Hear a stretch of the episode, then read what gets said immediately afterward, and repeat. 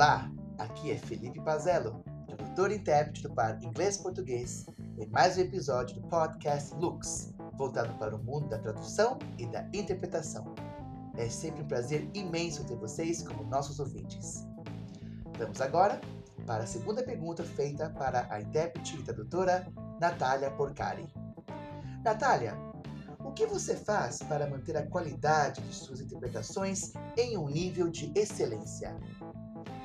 Falando um pouco mais especificamente sobre o trabalho como intérprete, é, o que eu posso dizer para vocês que faz com que a gente tenha sempre um trabalho de é, ele, nível elevado, um trabalho de qualidade, é estar sempre estudando. Então eu estou sempre vendo algum vídeo e treinando a interpretação desse vídeo, muitas vezes trocando ideia com o Sávio, que foi meu professor, ou com algum outro colega intérprete. É, eu estou sempre estudando inglês. Eu às vezes assisto muito as coisas legendadas em inglês para às vezes aprender algum termo novo. Ou eu assisto sem legenda para ir praticando o meu listening. Eu tô vendo agora uma questão de preparação de voz.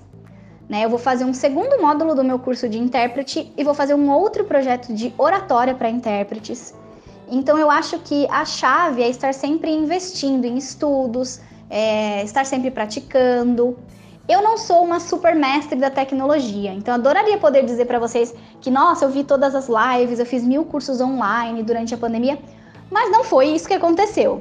Eu procurei fazer algumas leituras, alguns cursos, algumas lives, algumas práticas, mas não foi possível fazer aquele monte de coisa que a gente imagina que teria sido possível nesse momento, né? Mesmo porque a gente tem diversas outras coisas rolando e o meu trabalho, embora tenha diminuído um pouquinho, não parou durante a pandemia. É, então eu acho que o caminho é sempre investir em estudar e praticar. E é muito legal se você tiver uma pessoa que possa te ajudar, te dar orientações. Eu sou extremamente grata ao Sávio, que é como um mentor mesmo para mim, sabe? Que é uma pessoa que me ajuda demais. E é bacana também você ter parcerias com as pessoas, conversar com seus colegas intérpretes, independente se você está começando agora ou se você já é mais experiente, porque sempre tem algo a acrescentar, né? Uma experiência da pessoa que você pode tomar para si, uma técnica, uma ideia, enfim, eu acho esse relacionamento muito importante. E eu diria ainda frequentar os eventos de tradução e interpretação, porque a gente faz networking, a gente aprende e ainda é um momento de socializar com pessoas que passam pelas mesmas experiências que você. E, Natália, você sente alguma diferença entre interpretar para seu idioma A e para o seu idioma B?